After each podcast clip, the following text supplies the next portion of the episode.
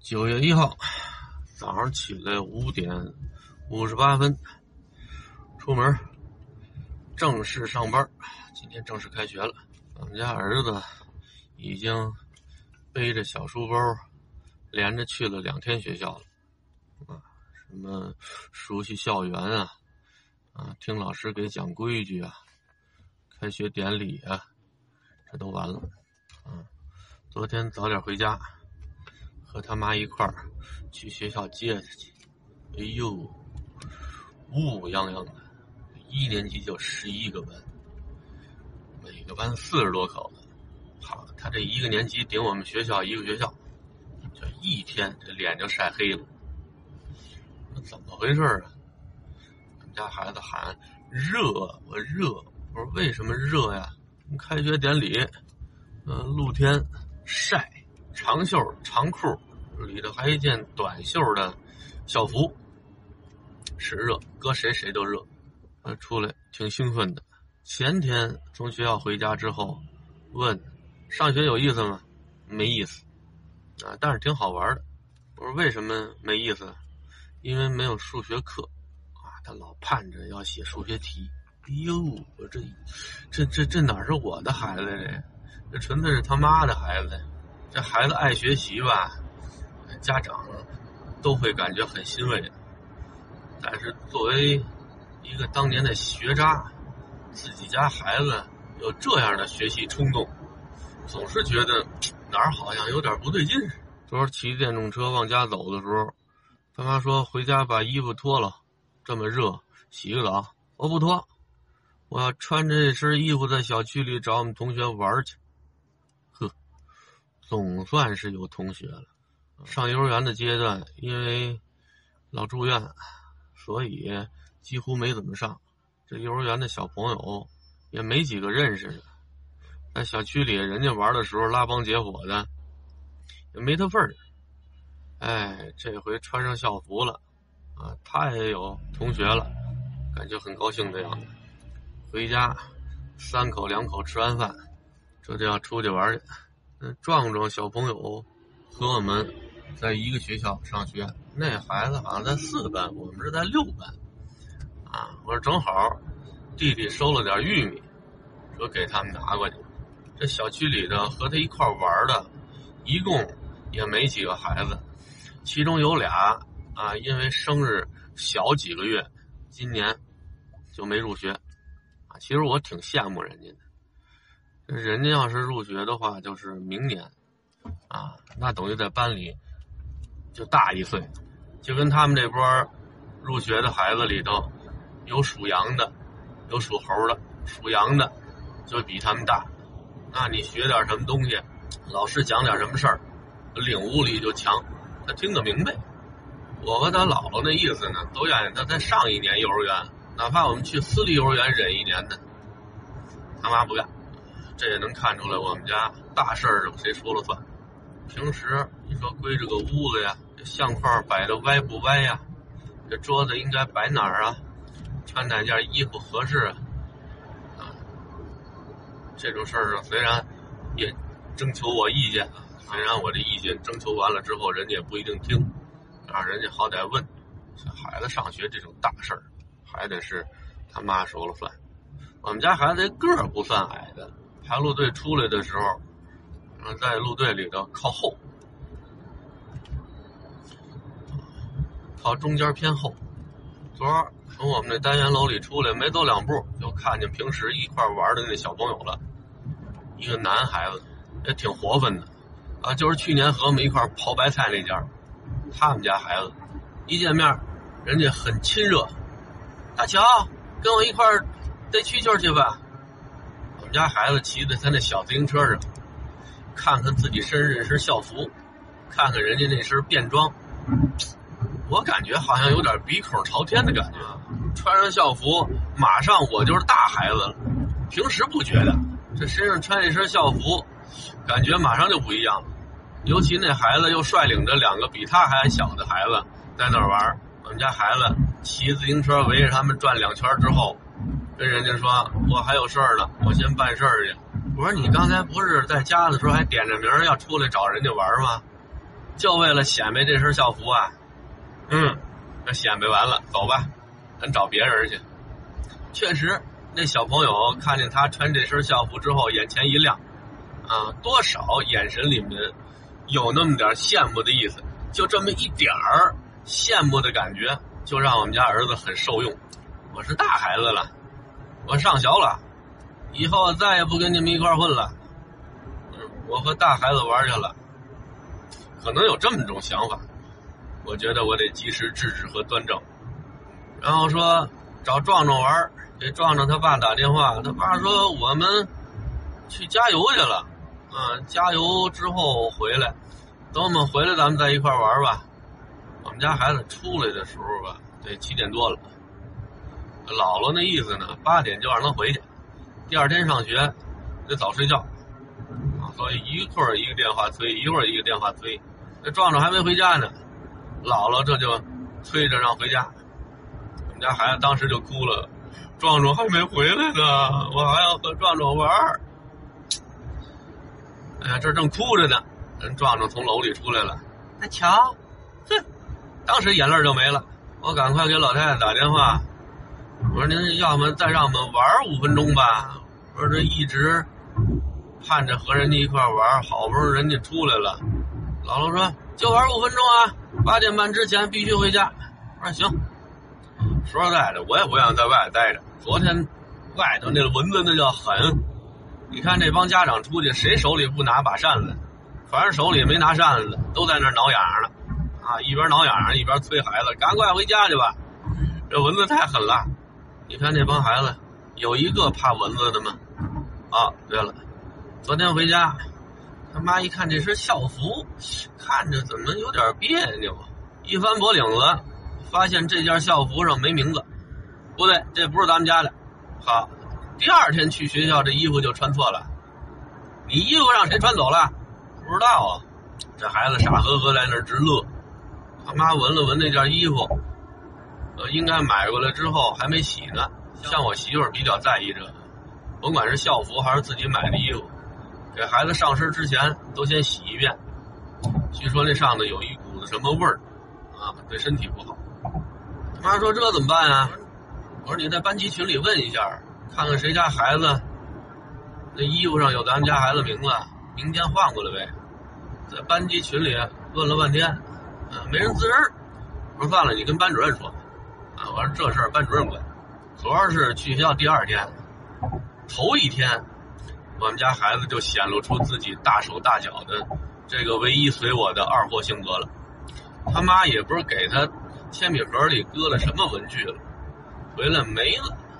一问他那东西哪儿去了？送人了。送谁了？送我们同学了。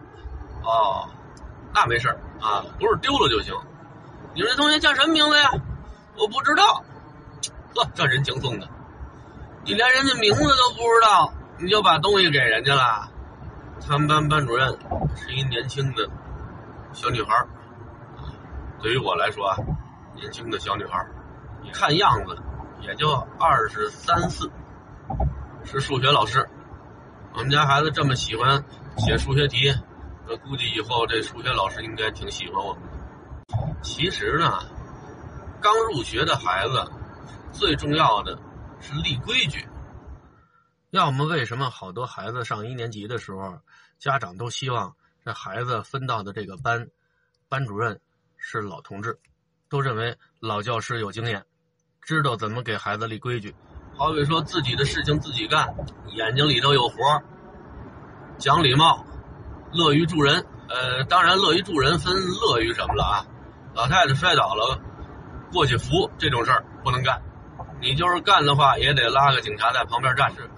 尤其是培养学习兴趣，呃，这是最重要的。你说我们家孩子一年级的时候就可以把四年级的期末考试卷子都写出来了啊，而且能得个八九十分，这个呢，只能说明您家孩子教育超前，但是并不适合孩子。这个时间段孩子还小，可塑性极强，如果。孩子有什么不好的习惯，一定要在这个时间段给他扳过来。如果这个时间段家长在教育孩子的时候特别的溺爱，那绝对是给未来埋下祸根。这孩子大了你就没法管了。你现在孩子跟你折腾的时候，你很严厉的批评他，啊，哪怕使上一些身段，啊，用一些比较激烈的手段，都管用，一下从根上就给他绝了，让孩子知道怕，让孩子知道什么是底线。用糙一点的话，一次给他打服了，这样啊，省去了未来许多不必要的麻烦。要不怎么说老师是园丁呢？园丁除了播种、施肥、浇花啊，不不不，播种不归老师管啊，就是浇水、施肥、松土、除虫之外，还要有修枝剪叶的这么一个工作项目。一棵树枝枝杈杈的太多了，你就得给它修剪。有的那家长舍不得，怎么看自己这孩子怎么看着顺眼，啊，这孩子怎么折腾都觉得孩子可爱，这就是熊孩子的养成模式。该下手的时候就不能心慈手软，这和我种庄稼特别相似。你看开春的时候我种的那些玉米，有的时候一个坑里种四个，有的时候一个坑里种两个。开始的时候老盼着它，又赶快长，赶快长，你发芽啊！好长时间才破土，赶上场雨，夸夸夸全长出来了。一看，哎呦，真好！当初因为它长不出来，哎，我老补种，我老认为是不是旱死在里头了。等下完雨之后，密密麻麻的长出好多苗来。我知道这苗长得太密了之后吧，这玉米它以后它长不好，它相互争夺养分，你就得给它建苗。可是建苗的时候吧，真舍不得。那一颗颗都是生命啊，所以建苗的时候，我就把那个长得不是特别好的、被风吹折了的，给拔了去了。但凡长得那个样子不错的，我都给它留着。这就是妇人之仁。你看这回我庄稼地里那些玉米，虽然也都结了，但是和人家那一比就差。因为你长得太密了之后吧，好多玉米上它不好授粉。你要间距拉开了，啊，风一吹，这花粉它落的比较均匀。你看我那玉米，有的时候一颗上它能长三四个，啊，你要间距拉开了的话，我这个三四个玉米都能长成喽，啊，都能灌浆。你看我这个玉米那么密吧，等我收的时候，这一棵上最多也就这一个，剩下那几个上那豆都是瘪的。那这时候你明白了。你说，我把这个长得不好的给砍了，把这间距拉开，管什么用啊？都到秋天天了，这一季过了，长记性，您就等明年吧。这庄稼你可以长记性，这人没办法。就因为孩子小时候啊，你舍不得管，等大了，这孩子被你养废了，你再想纠正，您再寻求电视台，寻求学校。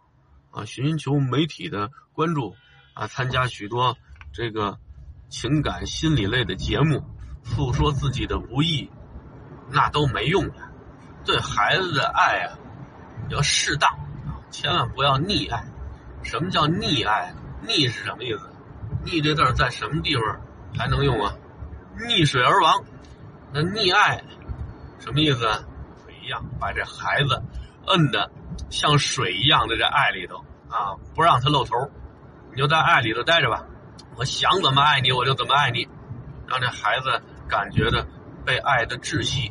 可能开始你这么爱孩子，孩子会感觉不适应，但是时间久了，孩子慢慢适应了。哪天你明白过来，你说我不能再这么溺爱你啊，你也要像正常的孩子一样正常的生活。孩子不干。有点像给一个病入膏肓的人拔管子，我把管子拔下来，马上他就接受不了啊！我要死，我要死，还把管子给我插上。你看我在跟你们描述这事儿的时候，头头是道，好像什么事儿都看得特明白似的。其实瞎掰。你说我们家孩子我不溺爱吗？自打他生病之后，我和我媳妇儿对于他来说。怎么也带有一些补偿心态的溺爱。你看这么大了，我们还喂饭。昨天从学校回来之后，我问他：“我说今天中午饭谁喂的呀？”我们家孩子瞥我一眼，我自己吃的。我问这个时候，我正拿筷子夹着菠菜，夹着肉往他嘴里塞呢。我说那干嘛在家里就非得让我喂啊？我们家孩子讲我懒呗。我说你还得上学校啊。我说你在学校待着挺好。说完吃，咱再说拉。我说你今天去学校大便没有？谁给擦的？我们家孩子很硬气的说：“我没上厕所。”我说一直憋着呢。没有，我就没有。因为我们家孩子这生物钟啊挺准的，每天上午十点钟左右准有，准得去厕所。我估计啊，昨天是他上厕所的时候没人给擦屁股，就一直憋着来着。那有能耐他就憋着，我就不信他每次都憋得住。另外就是手机，昨天吃饭的时候那还看手机呢。我说明天就九月一号了，啊，明天九月一号你这手机还能看吗？不能看了。行，我说你自己知道这就行，因为在他开学之前这一个月啊，甭管是暗示还是明说，就说开学之后手机不能再看了，反正这规矩得给他立起来，什么事儿不能都由着孩子的性子。本身咱们是搞教育的，而且前面有一个孩子，说实在的啊，老大的教育我并不成功，不能说很失败吧。反正不算是成功的，所以老二的教育我尽量的不插手，臭棋篓子就别给人家支招了。如果他妈什么时候做的太过分了，咱在旁边指点一下。他妈有的时候教育孩子的时候吧，没有一个标准，啊，这孩子跟他斗，有的时候没底线，啊，打一下碰一下，这会儿心情好的时候，嘻嘻哈哈的啊，挺高兴。这会儿心情要是不好了，这孩子打一下碰一下，这当时就翻脸。我说你这样不好啊，你得告诉孩子什么时候能跟你斗啊，怎么斗你才不生气？你不能由着你性子。所以这孩子他养不成一个稳定的这么一个规矩。你看我不到六点出来。啊，这从广渠路上下来，这车就已经开始堵了。啊，这东便门，这还不到六点半呢。昨天晚上九点二十，哄着孩子睡觉，一直睡到十一点，醒了，上趟洗手间。本来应该回头接着睡去，后来琢磨琢磨，算了，勤奋点吧。我这学期开始，啊。每周四不用带孩子去打针了，啊，就等于不用再请事假了。事假这一块学校扣不了我钱了。这学期开始不当副班主任了，责任没了，啊，班主任费也就没了，啊，副班主任费每个月比普通老师多一千块钱，啊，少一千块钱这是破财免灾，不是什么坏事。既然不当副班主任呢，中午也不用看孩子的饭班了。以前周一、周五中午还得想着去班里盯着孩子吃饭，这回不用去了。吃完饭，我能在我那个教室里头啊休息一会儿，这就是甘蔗没有两头甜。既然你的责任少了，你轻松了，有了休息时间了，你的钱啊也就相应的变少了。低内损失低外补呗，抽空我就得多做做直播。啊，虽然做直播挣不了仨瓜俩枣的钱，啊，因为咱不愿说瞎话。我对自己带的这个货呢，还算是比较挑剔的。但凡我觉着不合适的，都不给人家带。所以呢，我直播挣钱有限。为什么说这个世界上充满谎言？谎言能带来金钱？啊，做广告这一块就特别明显。你说我想老老实实的、本本分分的做广告，那你就甭想挣大钱。你看重口碑，啊，你就别埋怨自己挣钱少，你只能落一样。但是这个世界上许多人是婊子也想当，牌坊也想立，这咱干不来。咱要能干得出来那种事儿，在系统里咱早就混得有话语权了。我也不立牌坊，啊，我也不当婊子，最多平时看看别人怎么当婊子，怎么立牌坊，啊，当个打酱油的，当个吃瓜群众。因为作为我这样的主播来说啊。